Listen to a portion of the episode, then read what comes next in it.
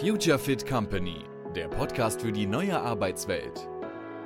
Methoden, Modelle und Mindset für Innovation, Agilität und New Work.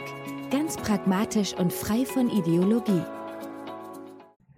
In der aktuellen Folge unterhalte ich mich mit meinem Namensvetter Florian Weihardt, CTO des Sondermaschinenbauers Rulamat in Suzhou in China.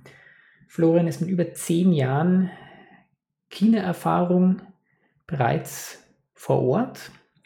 Florian hat uns auch in München besucht. Wir arbeiten seit gut fünf Jahren zusammen und in der aktuellen Folge sprechen wir über Innovation, über Innovation in China und was es braucht in Organisationen, damit Innovation in China funktioniert.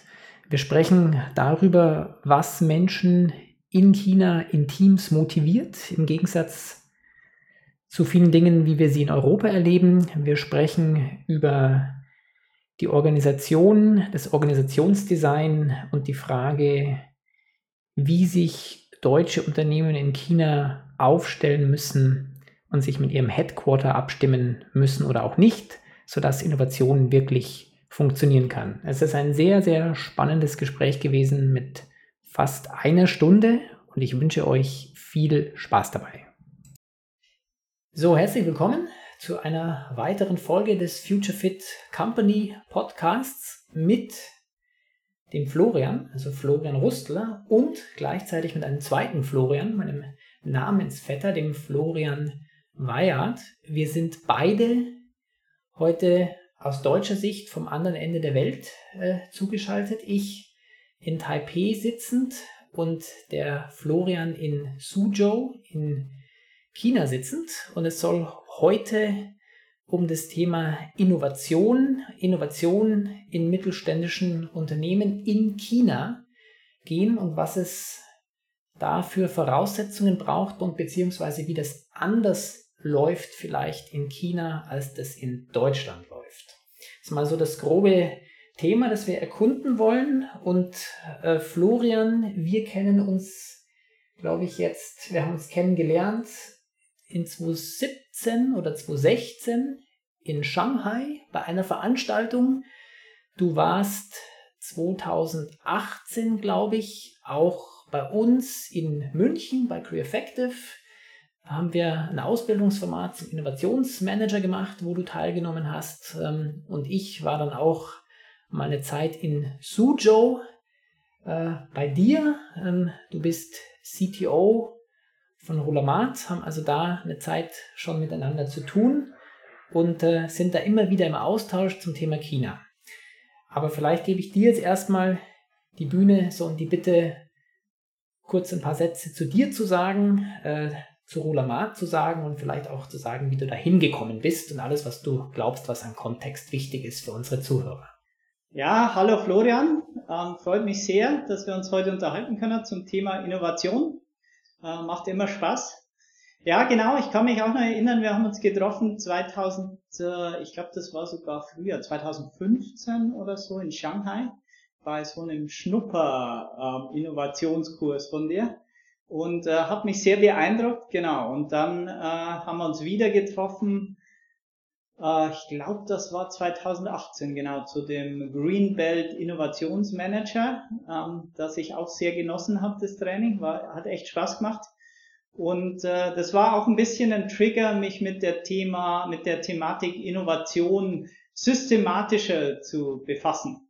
Also ich bin ja vielleicht mal kurz zu meinem Background nochmal. Äh, ich bin CTO, also ein Techie von, der, von meiner Ausbildung her, habe Maschinenbau studiert, auch schon mit Entwicklungs- und äh, Konstruktions-Background und war dann von Anfang an meiner Karriere eigentlich in der, in der Produkt- und Technologieentwicklung.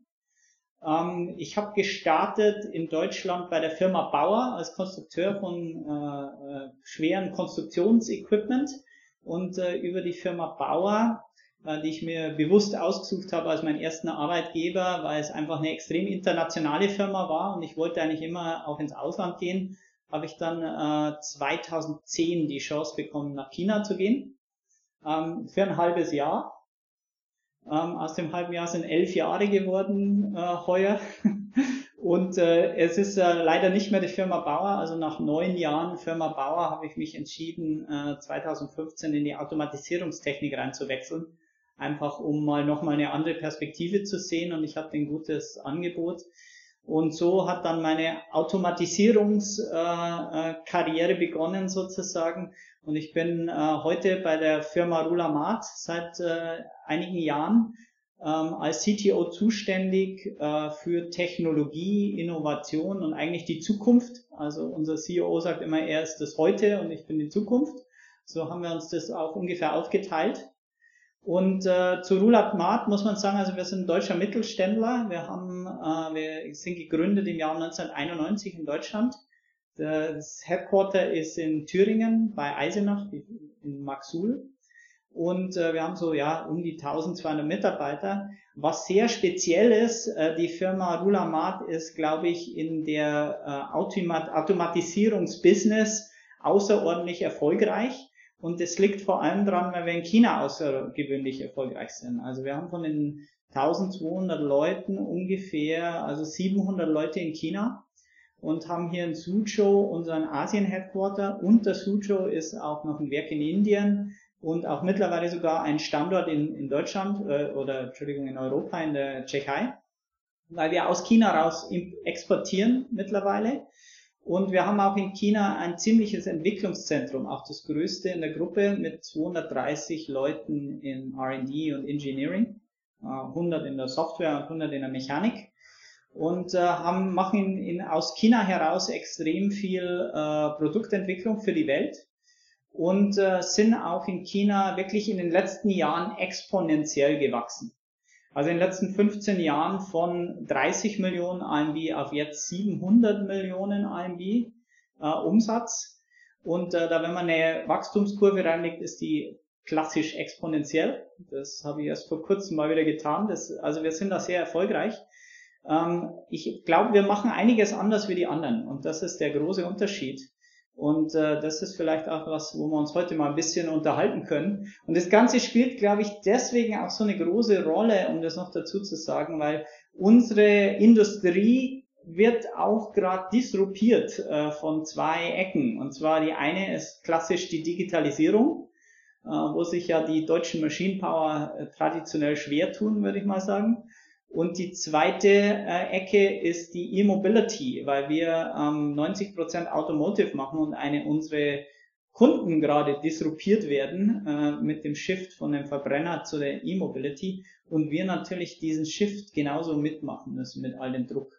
Also in diesem Umfeld ähm, und dann kommt noch der, der aggressive chinesische Markt dazu, äh, müssen wir uns behaupten. Deswegen ist Innovation wirklich extrem wichtig wichtig für euch, ja. Spannendes Umfeld. Jetzt sind wir, ähm, wir, wir sind ständig in Kontakt und wir unterhalten uns auch ständig über, über Innovation und Organisation. Und jetzt gab es trotzdem einen ganz interessanten Aufhänger, wie, wie wir zwei gesagt haben, da lass uns jetzt mal ein Gespräch drüber führen. Ähm, der Aufhänger ist kürzlich auf LinkedIn passiert. Dort hat ein, weiß gar nicht wer, irgendjemand, wo wir beide anscheinend in Kontakt sind, etwas gepostet. Und ähm, es ging, also stand hier so folgendes, es ging um, es ging um Führung und Motivation vor allem. Und äh, dann stand hier so der Satz, also als Alternative zur externen Motivation sieht Pink, Daniel Pink, der bekannte amerikanische Autor, das Ermöglichen der internen Motivation durch drei Elemente. Ja, dann kommt hier die Selbstbestimmung, also der Wunsch, das eigene Leben zu gestalten, Perfektionierung, den Drang, immer besser zu werden in einem, was einem wichtig ist, und Sinnerfüllung, der Wunsch, etwas beizutragen, das größer ist als wir selbst. Und hat da so ein schönes Diagramm hingemalt und da alle möglichen Zeug drumherum geschrieben.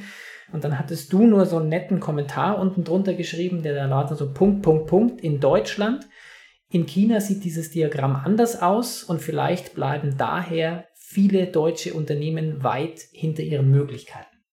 Und das war so dein, deine, dein, dein Kommentar, ähm, wo wir zwei dann ein bisschen diskutiert haben, wo aber, glaube ich, dann in dem Post selber ähm, äh, ging es dann um andere Themen weiter, aber ich fand das sehr, sehr spannend. Ähm, und dann wäre so gleich meine Eingangsfrage, wenn wir jetzt mal bei dem Thema bleiben, wie müsste denn dieses Diagramm deiner Erfahrung nach für China aussehen?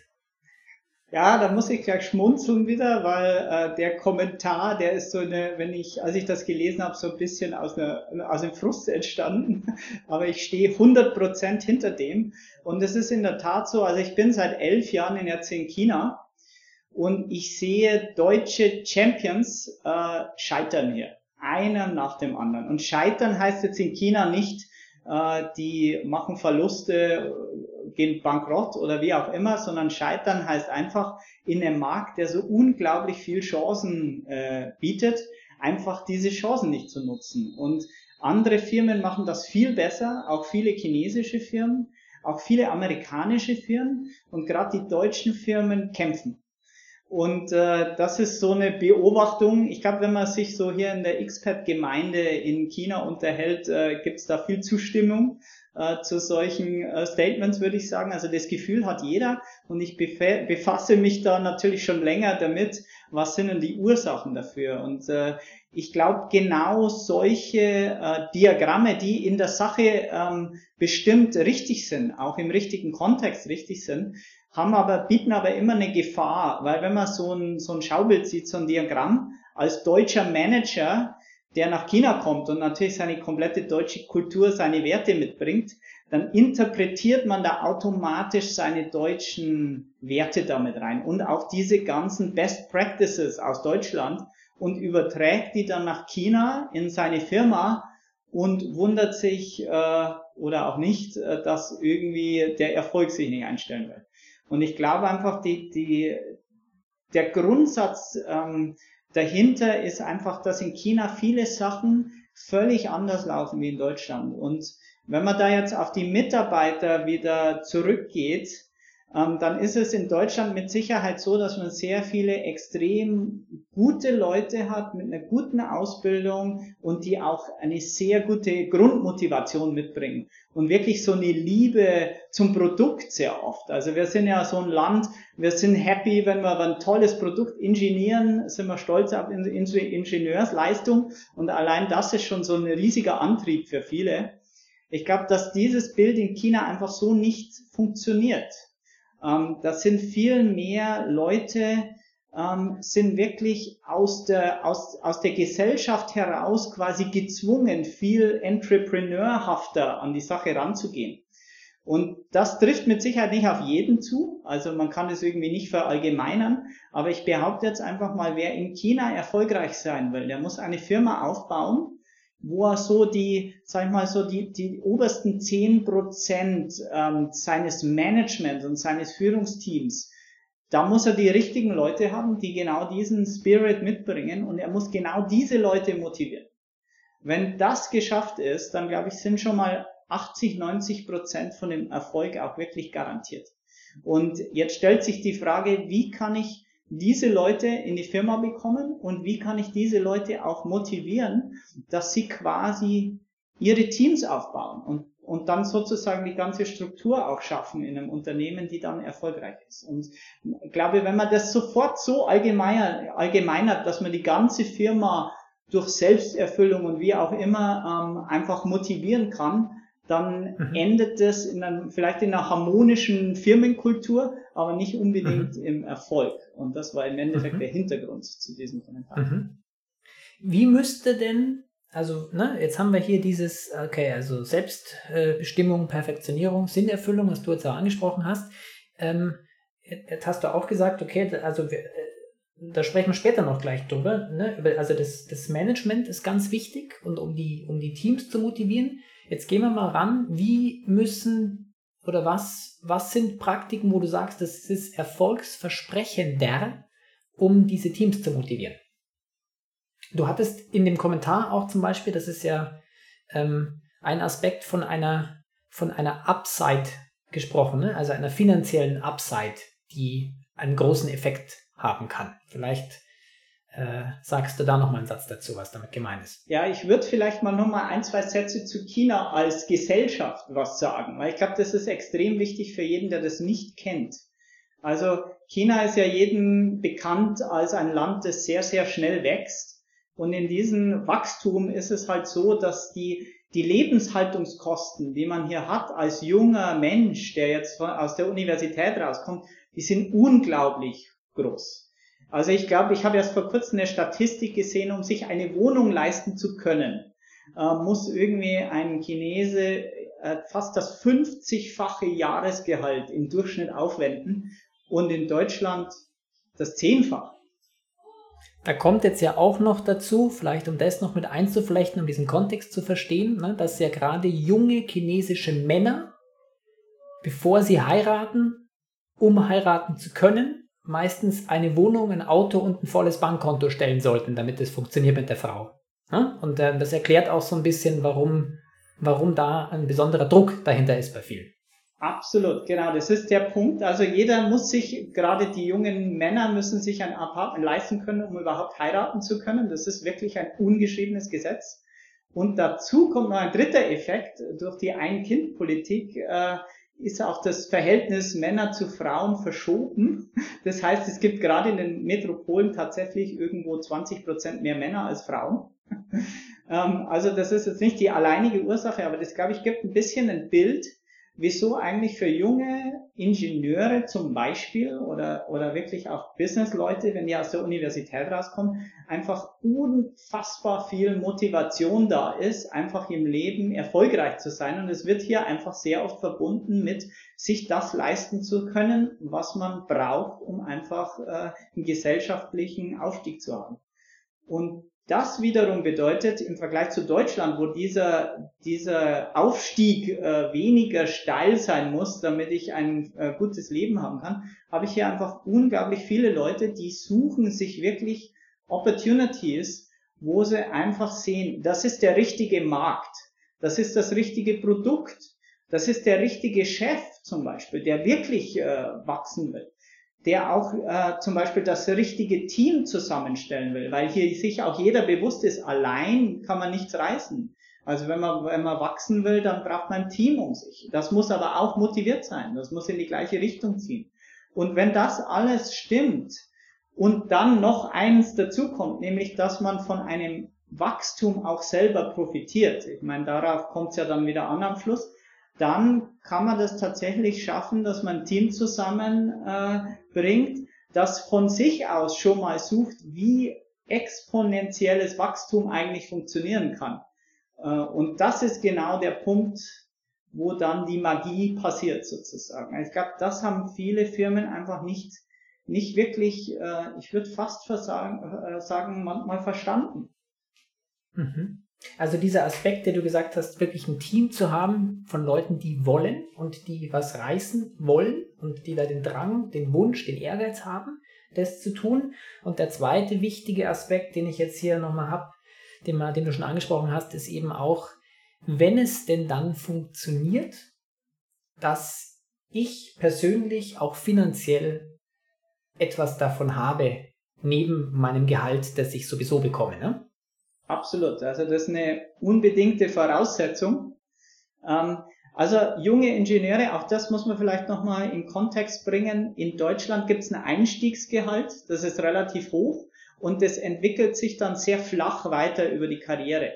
In China ist es völlig anders. Da startet ein junger Ingenieur mit einem Gehalt, ähm, das er dann in den ersten zehn Jahren wirklich verzehnfachen kann in, in guten Fällen und aber eine Verfünffachung ganz normal ist.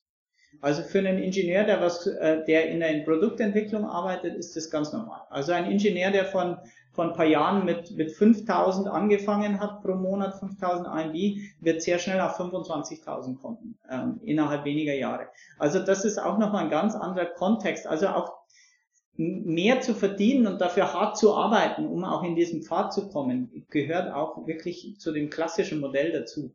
Also auch das Gehalt ist wirklich so wichtig, dass, dass es da einen direkten Link geben muss, dass man exponentiell da aufwachsen kann. Mhm. Also es ist wirklich auch, was ich glaube ich in, in, in, in, in Deutschland und ich, da erzähle ich jetzt und Österreich und Schweiz und vielleicht generell in Europa ähm, vielleicht für viele einfach schwer vorstellbar ist im wahrsten Sinne des Wortes, ne? weil wir einfach gerade, auch jetzt gerade bei der jungen Generation ähm, mit einem anderen, da sind gerade andere Diskussionen ne? und auch an, vielleicht andere Werte, die da dahinter stehen. Und da geht es einfach viel, also man festhalten kann, dass für China einfach das Thema finanziell, finanzielle Motivation und Anreize ein extrem wichtiges ist.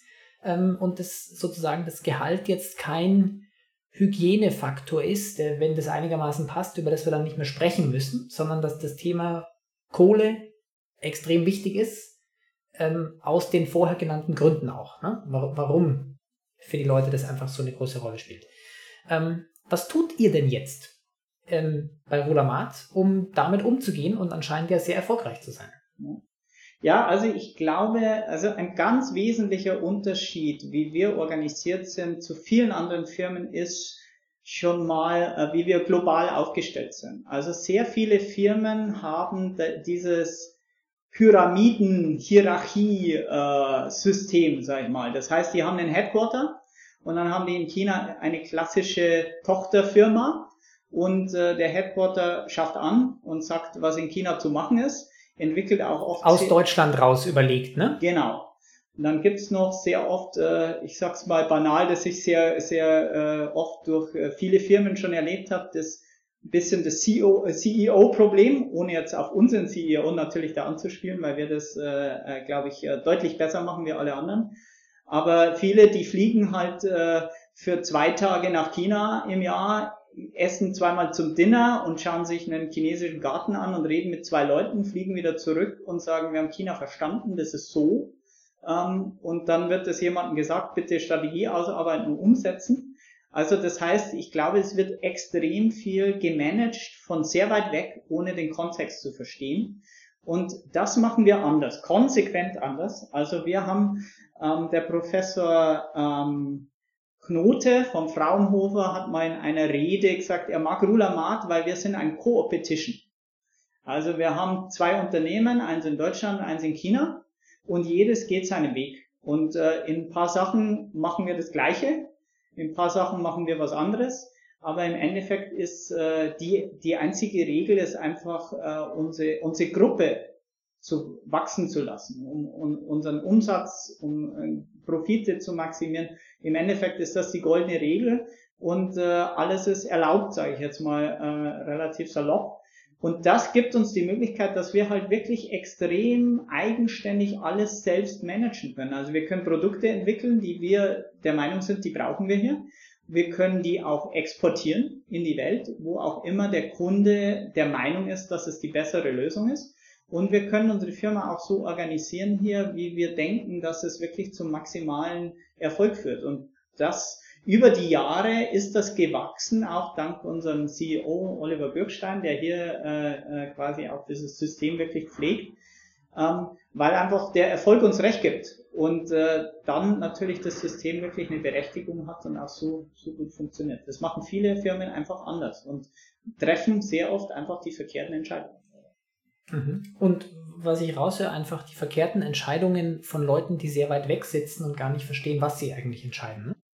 Ja, und es ist auch sehr oft, also das ist jetzt eine Beobachtung, ähm, also ich muss sagen, ich bin äh, neben meiner CTO-Rolle noch äh, Chairman für eine Business Association, LUSA. Also wir haben 150 Mittelständler organisiert unter unserer äh, Vereinigung. Und entsprechend habe ich schon einen ganz guten Draht zu ziemlich vielen äh, General Managern von, äh, also es sind die meisten sind deutsche Firmen, äh, alle europäisch, die meisten deutsch. Und äh, man, was man sehr oft sieht, ist sehr viel Frust. Also das ist ein, ein General Manager aus Deutschland, der entsandt ist nach China, der natürlich am Anfang auch ein bisschen Zeit braucht, sich einzugewöhnen, aber dann irgendwann auch versteht, wie es äh, funktionieren muss. Aber Schwierigkeiten hat, das einem Headquarter auch wirklich äh, zu vermitteln. Und entsprechend gibt es da sehr viel Frust, dass gewisse Sachen gemacht werden müssten, aber nicht gemacht werden können. Also das ist durchaus eine normale Situation. Und ich glaube, da, da stechen wir absolut positiv raus, weil wir einfach diese Freiheit haben, überall, also im, im Endeffekt alle Firmen in der, in der Marktgruppe, das so zu entwickeln, wie wir das brauchen, dass es funktioniert. Mhm. Also man kann einmal sagen, ihr seid dann sehr dezentral, ne? dass dann die Entscheidungen einfach da getroffen werden, wo die Leute vor Ort sind und ihr könnt eben für euch Entscheidungen selbst treffen und müsst euch da nicht ständig abstimmen. Das andere, was ich ja jetzt auch weiß vom Hintergrund, ähm, also euer, euer CEO jetzt in Suzhou, der ist ja auch nicht entsandt. Ne? Der lebt ja da, glaube ich, schon seit Ewigkeiten in China und ist ja und ist ja auch eine konstante sozusagen. Also der wird nicht, hat nicht einen Dreijahresvertrag und wird dann wieder weggeschickt, sondern der ist dort länger ne? und kann dort länger sein. Absolut, ja, der ähm, war schon immer in China, glaube ich. ja, ich muss, äh, ich glaube, es sind irgendwie 25 Jahre oder so, spricht auch äh, perfekt Chinesisch ähm, und äh, ist auch in Rulamat, glaube ich, jetzt im 16. Jahr. Also mit ihm ist auch diese Erfolgsgeschichte äh, gestartet sozusagen. Ähm, und zusammen unser COO, das ist äh, ein Chinese, der Liang Shao, der ist seit, ich glaube, 21 Jahren mittlerweile, müsste ich fast lügen, irgendwie so in dem Dreh, ähm, in, in Rulamat China, na nicht 21, 18 Jahre, genau, seit 18 Jahren, glaube ich. Und äh, auch er ist eine absolute Konstante und einer von diesem Team, das man einfach braucht, äh, damit das fliegt sozusagen. Mhm. Mhm. Jetzt würde mich auch nochmal interessieren, ähm, also du hattest vorher einerseits mal gesagt, so von den, also die, die, das, das Management spielt eine große Rolle, da würde ich gerne auch nochmal noch drauf zurückkommen, aber wir haben auch noch, du hast auch angesprochen, na, es geht dann ja auch darum, die Teams zu motivieren. Ja? Ähm, und jetzt hattest du, ich, ich glaube, ich darf es deswegen sagen, weil du es auf LinkedIn veröffentlicht hattest. Ne? Also er hatte der äh, wohl eine Anfrage von irgendeinem Kunden für eine, für eine Produktionslinie äh, und äh, die musste dann innerhalb von, von 18 Tagen von der Anfrage bis sie läuft beim Kunden vor Ort, habt ihr das aus dem Boden gestampft sozusagen. Ähm, was, was, so, ne, das, wenn man jetzt hört, so aus deutscher Sicht, ich habe dann schmunzelnd drunter geschrieben, da würde ja normalerweise der Einkaufsprozess in Deutschland länger dauern. Ne? Also da, da wäre überhaupt nichts passiert. Da werden immer noch Formulare durch die Welt geschickt, dann wart ihr schon fertig. Ähm, ne? Um mal so eine Dimension zu bekommen, welche Geschwindigkeit in China einfach herrscht. Ähm, was, was, was habt ihr oder wie geht ihr ran? Du hast ja auch geschrieben, ihr hattet dann irgendwie 24 Stunden Rotationsschichten, um das irgendwie zu managen überhaupt. Aber wie geht ihr ran, um die, wenn wir jetzt nochmal bei diesem Thema Motivation sind, um die aufrecht zu erhalten, beziehungsweise sowas überhaupt möglich zu machen? Wenn man jetzt mal so von dem Thema Motivation auf Teamebene und auf einzelner Ebene spricht. Ja, ich glaube, das, das passt super, das Beispiel. Das ist so ein bisschen wie die Spitze auf den Eisberg hier. Also wenn man da mal ein bisschen zurückgeht, also wir haben, ähm, wir sind ja in einer Disruption gerade, ähm, was ich, E-Mobilität äh, schlägt ein und wir haben äh, irgendwie 2017 uns entschlossen, in den Bereich Fuel Cell reinzugehen und haben dann äh, äh, und Medizintechnik quasi, also so neue Businessbereiche aufzubauen und haben uns dann heuer im Februar entschlossen, wir bauen eine neue Business Unit auf. Das muss das muss ein eigenes Team sein, dezentral, komplett neues Team. Die dürfen mit den alten nichts zu tun haben, so dass das wirklich auch fliegen kann, dass es entfesselt ist sozusagen. Und äh, ja, ich habe dann äh, ein, zwei Telefonate gemacht. Also es war meine Aufgabe. Das ist wieder so ein Zukunftsthema. Das liegt bei mir immer. Äh, habe dann Leute, die ich schon kenne, quasi eingeladen, dieses Team mit mir aufzubauen. Ähm, Leute, denen ich vertrauen kann und wo ich weiß, die sind motiviert und wie man sie motiviert. Und äh, die haben innerhalb von zwei Monaten ein Team aufgebaut mit heute elf Leuten. Ähm, und haben das wirklich innerhalb von zwei Monaten von ersten bis zum letzten waren die alle da. Und wir haben dann angefangen, die Business Unit aufzubauen und haben seitdem, seit Mai, unseren Businessplan zweimal, nee, dreimal erhöht und sogar verdoppelt. Also nochmal zu dem Impact. Und ein Projekt dann ähm, war ein Kunde, der gekommen ist. Das ging um Covid-Testgeräte und da pressiert es immer, auch in China. Und der Kunde hat halt gesagt, ja, in, er muss in, in zwei Wochen muss er das liefern. Und äh, wir haben dann gesagt, äh, die, die Jungs sind dann zu mir gekommen, ja, hm, wie machen wir das? Das ist aber knapp. Ich gesagt, ja, in, in die Hände spucken und machen. Und dann kriegen wir das schon hin. Und äh, wir haben dann, haben uns der Herausforderung gestellt und haben gesagt, okay, wie, wie schaffen wir das? Ähm, und es geht halt einfach nur ähm, wirklich äh, 24 Stunden Schichten machen im Design, also keine Minute verstreichen lassen, alles Team all in, dieses Projekt. und dann äh, die Teile irgendwie alles, was man so zusammenholen äh, kann, irgendwie aus dem Lager und hier und da und schnell selber bauen und so weiter, dann diesen Purchasing-Prozess äh, kurz zu machen und dann die Anlage zu bauen, herauszuschicken. Und das Ganze haben wir dann geschafft, final in 18 Tagen, also bis zur Abnahme on-site und den Start der Produktion. Und äh, normalerweise, um das mal in den Kontext zu bringen, ein Projekt unter vier Monaten äh, geht gar nicht quasi. Und äh, so sieben bis zwölf Monate ist bei uns normal. Wobei natürlich das äh, schon nicht das größte Projekt war. Also das war eine Assembly-Linie mit acht Stationen. Ähm, also ein äh, relativ kleines Projekt. Aber ich bin mir ziemlich sicher, allein der Erstkontakt zum Kunden, um die Spezifikation aufzuschreiben, äh, würde normalerweise zwei Wochen dauern. Also, und in dem Zusammenhang, glaube ich, ist ganz wichtig zu sagen, äh, das Team hat das nicht gemacht wegen mir oder weil ich das gemanagt habe oder so. Die haben das ganz von alleine gemacht. Ich musste da gar nichts managen. Und es ist einfach nur der Grund, weil die genau wissen, wenn sie das Projekt machen, dann können Sie nicht nur Order Intake heuer buchen, sondern auch den Turnover, den Umsatz und damit den Profit. Ähm, weil wenn ich das, wenn ich äh, sechs Monate brauche, dann fällt der Order Intake dieses Jahr rein, aber der, der Umsatz, den man erst buchen kann, wenn es abgenommen ist, nächstes Jahr. Und äh, wenn ich es auch nicht in zwei Wochen mache, macht es jemand anders in zwei Wochen. So ist es in China. Also entweder tue ich es oder ich lasse ich es. Und wenn ich es tue, dann habe ich sogar noch einen doppelten Benefit heuer, das war einfach Motivation genug, dass äh, das Team sich auch so selber organisiert hat, quasi, dass das Ganze funktioniert. Und danach war selbst unser CEO, dem habe ich das gar nicht gesagt, sondern erst danach, als es fertig war, äh, wie 80 Tage, nee, 18 Tage. Hat er geschaut, also, wie man in Bayern sagt. Genau, ja, also war selbst für ihn äh, äh, ziemlich überrascht, also er war überrascht. Und äh, wir haben dem Team dann auch eine, eine ordentliche, einen ordentlichen Award gegeben noch dazu also es war echt ein schönes Lighthouse-Projekt, ja. Und da sind wir richtig schön fortgegangen, haben ein paar Bier getrunken. Das war auch das Bild, das man sieht auf LinkedIn.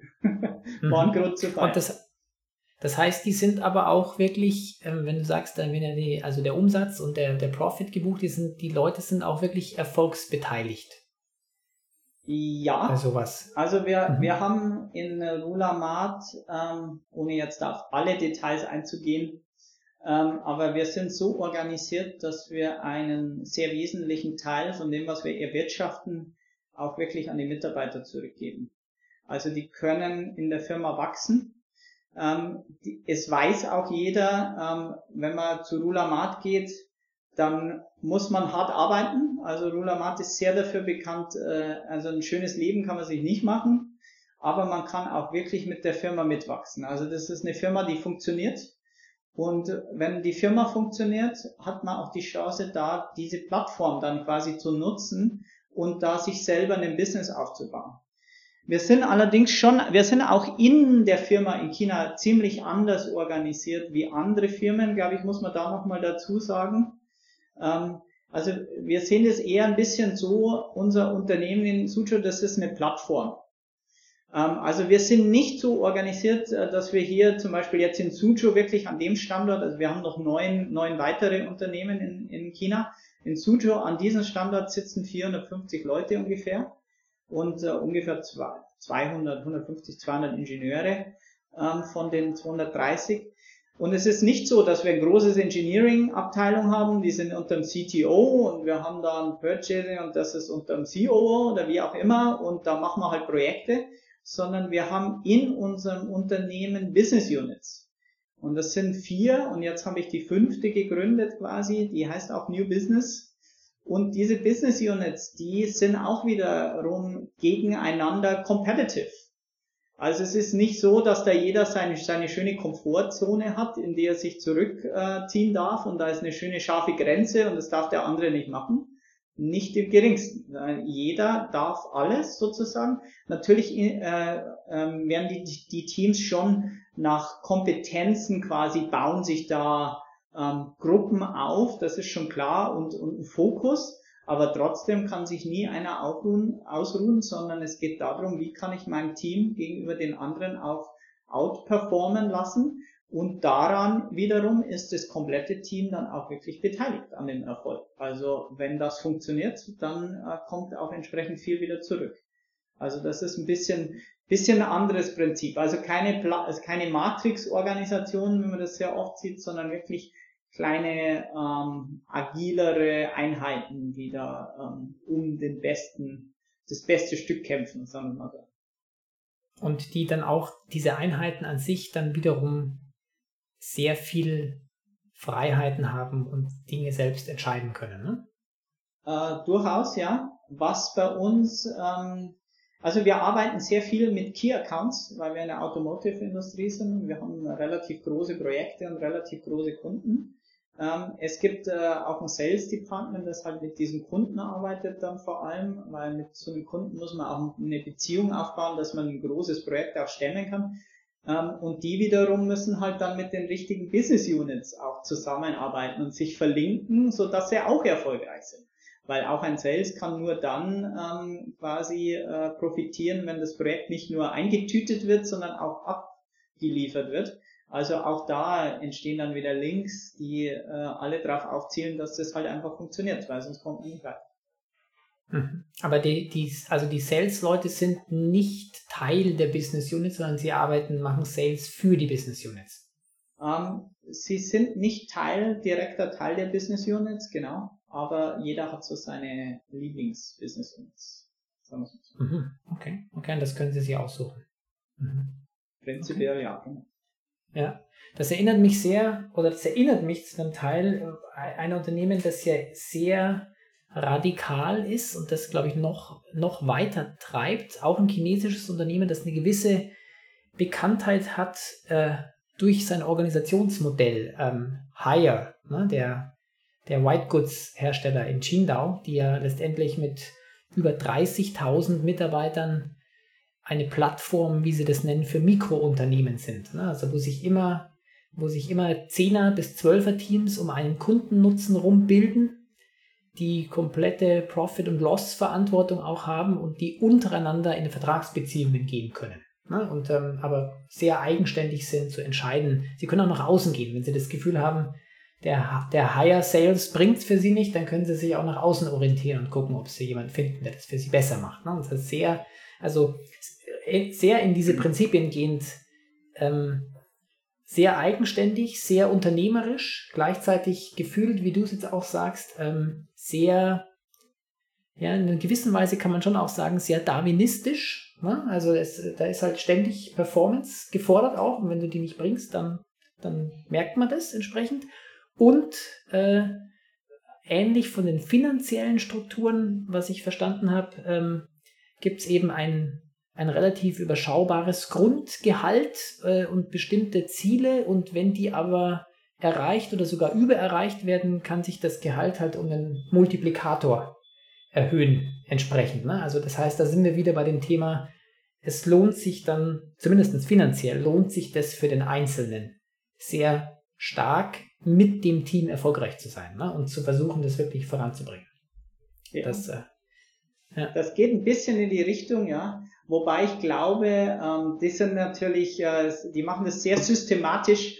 Ich glaube, wir sind ein bisschen mehr durch Experimentieren äh, hingestolpert, so wie wir heute organisiert sind. Also das ist jetzt weniger ein Masterplan, sage ich mal, sondern eine permanente Anpassung, ähm, bis es funktioniert.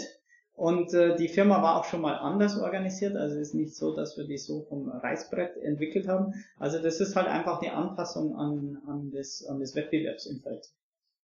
Und, und ich glaube, ähm, also das ist bei, bei ich habe jetzt das Beispiel Hire gebracht, aber ähm, die waren auch nicht so organisiert, ne, sondern die hatten auch fünf komplette Veränderungen über, über 30 Jahre und es ist auch ein ständiges Anpassen und ich glaube, da sind wir jetzt auch wieder beim Thema, was ja dann auch das, was um was das hier auch in dem Podcast ja sehr stark geht, ähm, wenn ich dich jetzt auch so verstehe. Also es gibt da eben nicht die Art und Weise, die man über alle drüber stülpen könnte, sondern das ist eben je nach Business, nach, nach, nach, nach Land, nach Unternehmen anders und muss anders sein. Und es ist auch etwas, was sich ständig weiterentwickelt und anpassen muss. Und wie du, glaube ich, auch gerade gesagt hast, was ich auch mitnehme, was wir ja auch sehr stark vertreten, es ist halt ein kontinuierliches Experimentieren. Ne? Wir probieren was aus und wenn es funktioniert, machen wir das weiter und wenn es nicht funktioniert, passen wir es halt an, weil eine Best Practice gibt es ja sowieso nicht in dem Sinne. Ja, das ist ein, äh, ein fantastischer Link zu dem Innovationstopic, weil gerade wenn man da wieder auf China schaut, ähm, äh, sehr viele in Deutschland, sag ich mal, schauen ein bisschen vom hohen Ross herunter auf China. Äh, da kam ja noch nie was Innovatives raus. Vor allem also vor fünf Jahren hätte das, glaube ich, fast jeder so gesagt, zumindest von denen, die ich so kenne. Hat sich mittlerweile geändert, weil doch einige Innovationen sichtbar werden, vor allem äh, im digitalen Umfeld. Ähm, aber da muss ich immer wieder dazu sagen, also ich bin ein Technologiemann und äh, ich glaube, wir machen immer wieder den Fehler, und so eine Innovation einfach nur runterzubrechen auf was Neues. Und ähm, das ist was, ich meine auch die schöne Definition, die du immer nutzt, glaube ich, für Innovation, wenn ich mich recht erinnere, was Neues, was einen Value erzeugt in einem größeren Kontext. Und das ist was, was in, in China einfach fantastisch gut funktioniert, ist dieses, den Value Add zu schaffen in einem Kontext. Und äh, das vergessen wir oft. Also es ist ja eine, eine neue Sache, aber wenn ich die nicht irgendwo hinbringe, wo sie dann auch wirklich einen Wert erzeugen kann, dann bleibt es irgendwie eine neue Idee. Und das ist das, was mich in China so fasziniert ist. Ich kann mal als Beispiel nehmen das, den Bereich Cell. Ähm, wir, wir gehen in diesen Business rein. Wir, wir machen Produktionsanlagen für Fuel. Und wenn da kein Markt ist, also wenn es keiner kauft, unsere Anlage, das heißt, wenn keiner die Produktion startet und skaliert, dann passiert nichts. Und wenn nichts passiert, dann kann ich auch kein Know-how aufbauen. Dann, weil dieses Know-how, das kommt einfach auch vom Tun. Ich kann mich nicht in ein Kämmerchen hocken und dann äh, mir was Neues überlegen, sondern ich muss tatsächlich was tun. Wie du sagst, so aus, aus der Erfahrung, aus dem Machen heraus er, kommt das. Und das ist in China fantastisch. Also da kommt die Regierung, äh, die legt einen Haufen Geld auf die Straße und sagt, so, da müssen wir hin, los.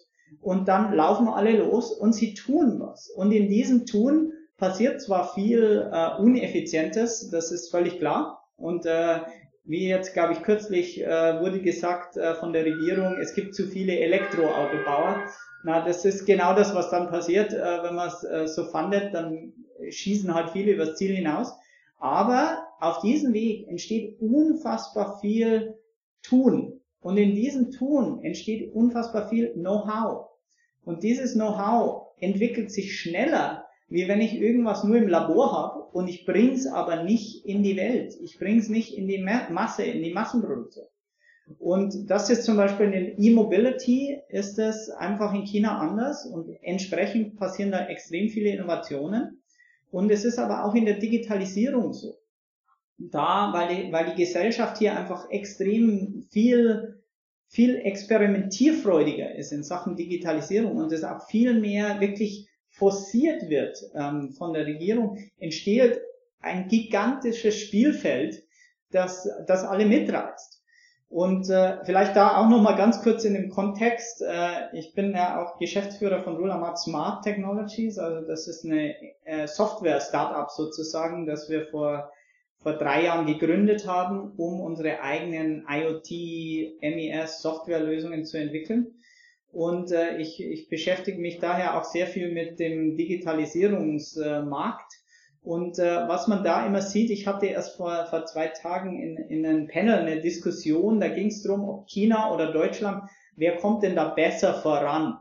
Und das Lustige ist, ich glaube, alle sind sich einig, ich glaube sogar aus Deutschland heraus mit dem Fernblick sieht man, dass das in China eigentlich ganz gut adaptiert wird in der Produktion, also in Manufacturing-Unternehmen.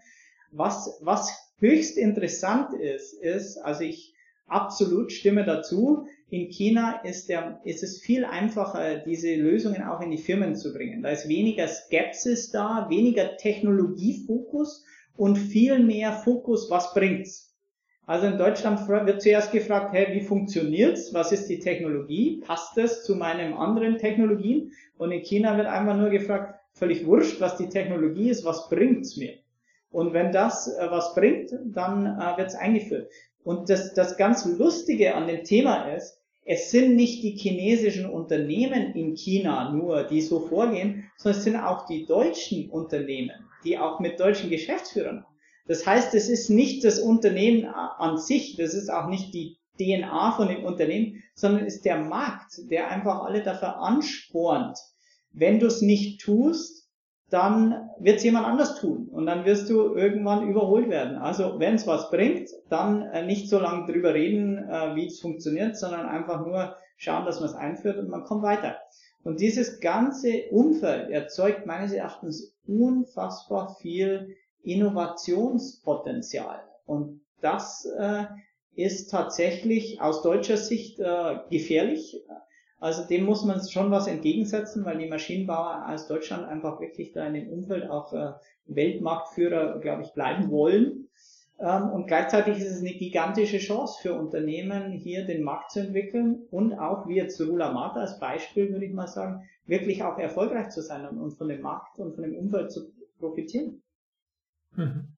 Jetzt hast du ja gerade noch gesagt, so der Aspekt, ähm, also dass dann auch viele deutsche Firmen in China so handeln, weil das Umfeld das auch verlangt. Dann setzt natürlich auch wieder voraus, denke ich mal, was wir vorher angesprochen hatten, dass sie es dürfen überhaupt, ne? Also dass sie es können in dem Sinne von hier kommt jetzt was und da muss ich jetzt nicht, da muss ich jetzt nicht irgendwo nach Deutschland zurückfragen, ob ich das einsetzen kann, sondern ich setze es ein. Also ich glaube, das ist so eine weiß nicht, ob das auch teilweise mit dem, du hattest ja vorher auch erwähnt, der Frust, den du manchmal mitbekommst. Ähm, ich kann mir vorstellen, dass, ne, also im positiven Sinne, aber es kann auch äh, da wieder, je nachdem, wie viel Freiheiten die haben, ähm, könnte ich mir vorstellen, auch da Aspekte haben, ob sie die Dinge überhaupt nutzen können, die da passieren. Ne? Ja, also wir hatten tatsächlich, äh, das ist äh, auch eine, eine ganz lustige Entwicklung.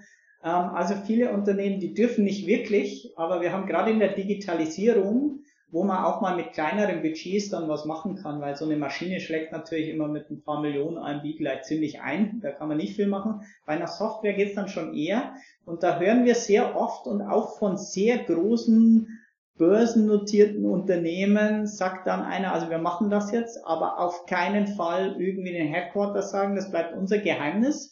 Und wenn es dann funktioniert, dann kann man das auf den Tisch legen und sagen, so, so geht's übrigens.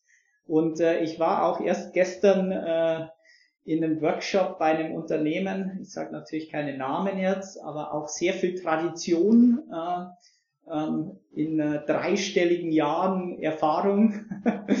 und äh, diese Firma, ähm, da haben wir auch äh, das, ein Potenzial gefunden, wie man mit einem äh, Optimierungs-Analytics-Modell eigentlich tatsächlich wirklich eine, ich würde mal sagen, eine Verdoppelung von der Produktivität hinbekommen kann.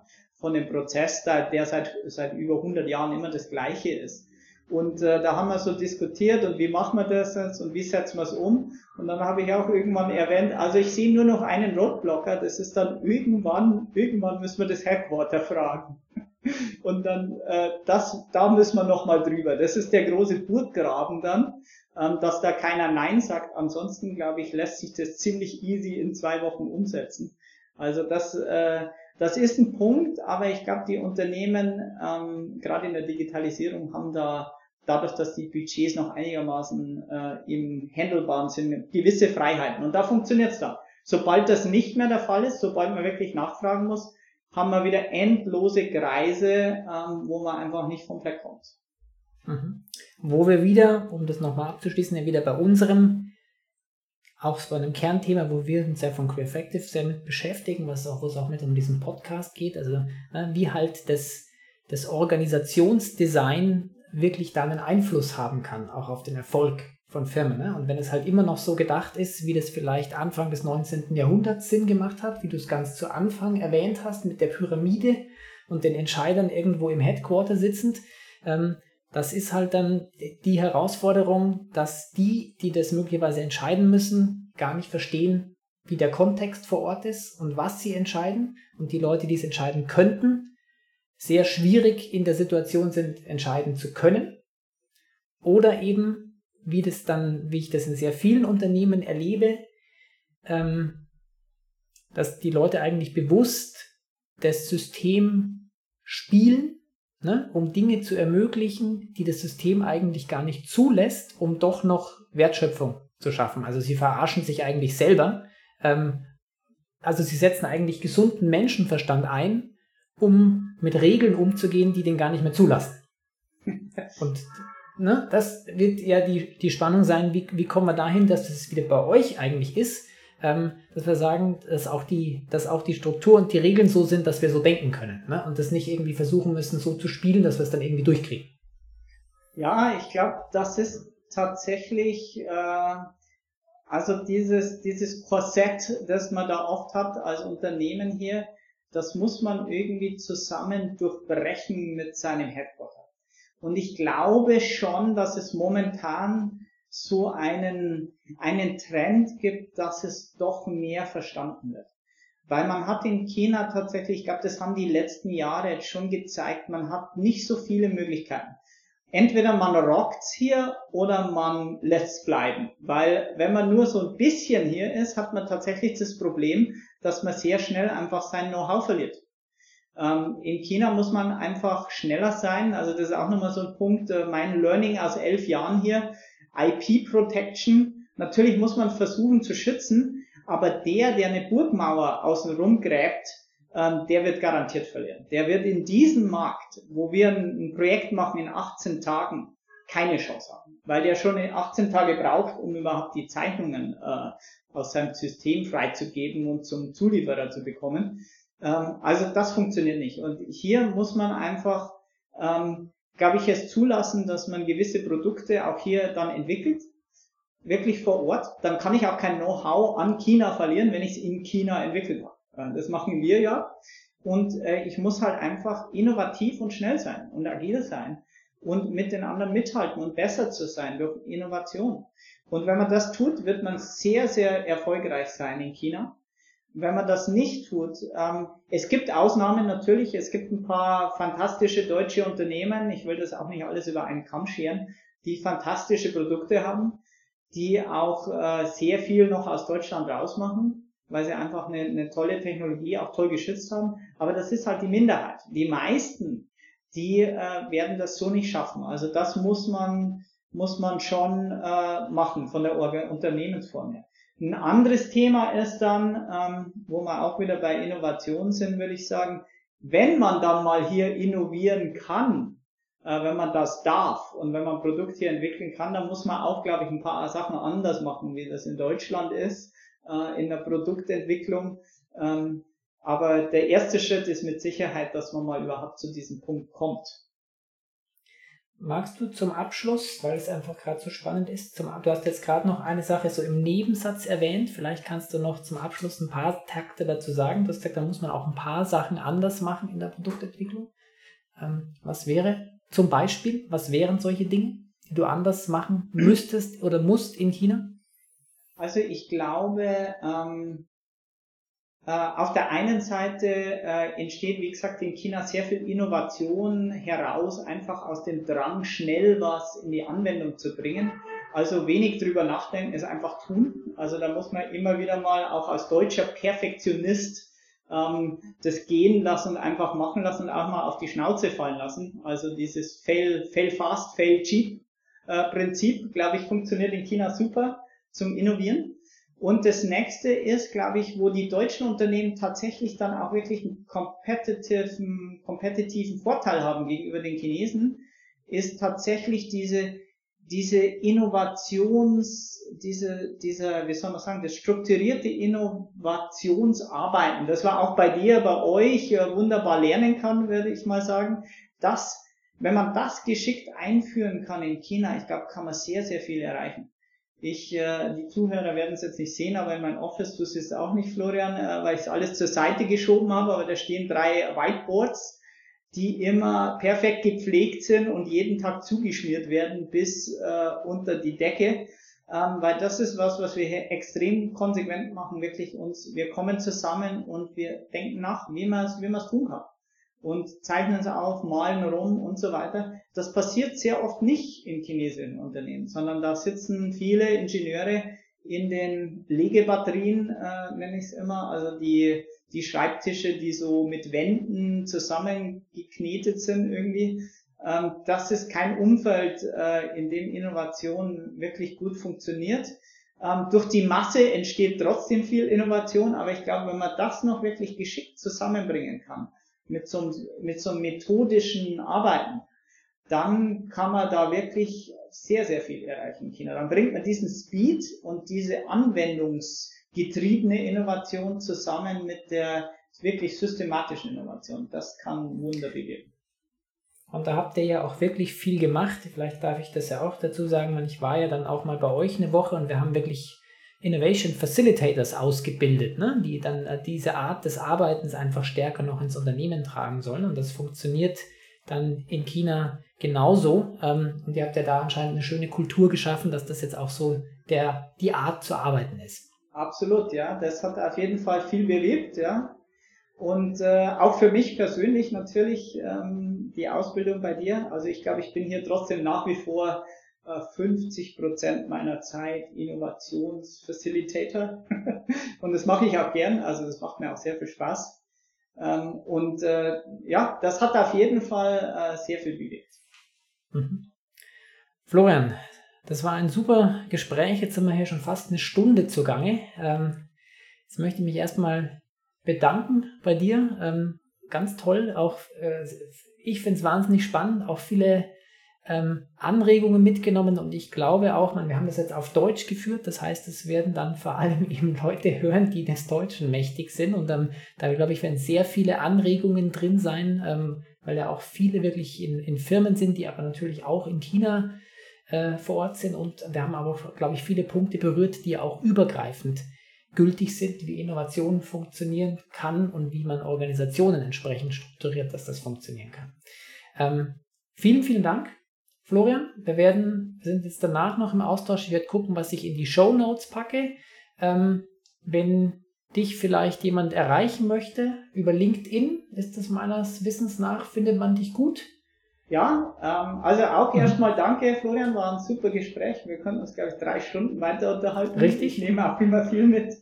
Ähm, ja, über LinkedIn ist super und ich, ich bin auch wirklich so ein Open Innovation Typ, würde ich mhm. mal sagen. Also ich freue mhm. mich für jede, über jede Konversation. Da kann man immer mhm. was lernen. Also ähm, gerne erreichbar über LinkedIn. Super. Dann werde ich den Link einfach und die Show Notes dazu packen. Dann können die, wenn sich jemand über LinkedIn kontaktieren will, einfach da direkt draufklicken und dich finden.